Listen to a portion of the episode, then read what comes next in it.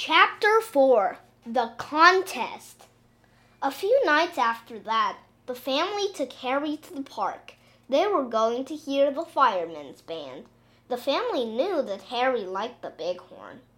They got to the park and sat down. A light shone on the stage. The people were quiet. They waited for the music to begin. Harry closed his eyes and listened. He waited for the bighorn. He waited for the soft, low notes. But the low notes never came. Instead, a man came out. Good evening, friends, he said. The band will not play tonight. The bighorn player is all out of breath. Instead, we shall have a singing contest, and here are the ladies who will sing. Everyone clapped when the ladies came out. On the end of the line was the lady next door. Harry took one look and ran off. He was almost out of the park when he heard something. Blarp, blarp, blarp, blarp. It was low and beautiful. Harry stopped and listened.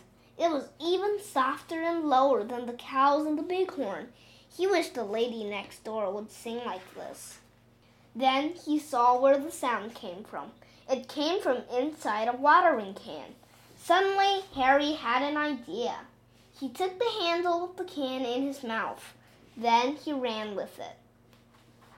When he got back to the bandstand, he walked quietly up the stairs. The lady next door was singing.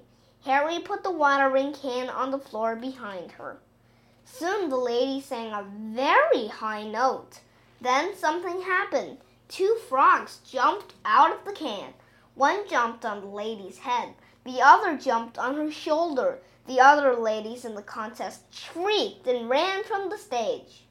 Ah! But the lady next door went on singing. She sang higher and louder than ever. When she finished her song, everyone shouted, Hooray! The judges whispered together. Then one of them spoke. Ladies and gentlemen, he said, the other ladies in the contest have all gone home. So the lady next door wins the singing contest. She is a brave lady. She wins first prize. It means she can study music in a far off country for a long time. Everyone clapped and clapped. Harry barked and barked. He was the happiest of all. In the middle of all the fuss, the frogs hopped home. Soon the time came for the lady next door to go away. Harry went to the ship with the family to see her off. Goodbye! Goodbye! Everyone shouted. Harry wagged his tail. The lady next door started to sing a goodbye song, but no one ever heard her. Just as she sang the first note, the ship blew its foghorn. It was a deep, low, wonderful sound. As the ship moved away from the dock, other boats blew their foghorns too. Harry thought it was the most beautiful goodbye song he had ever heard. The end.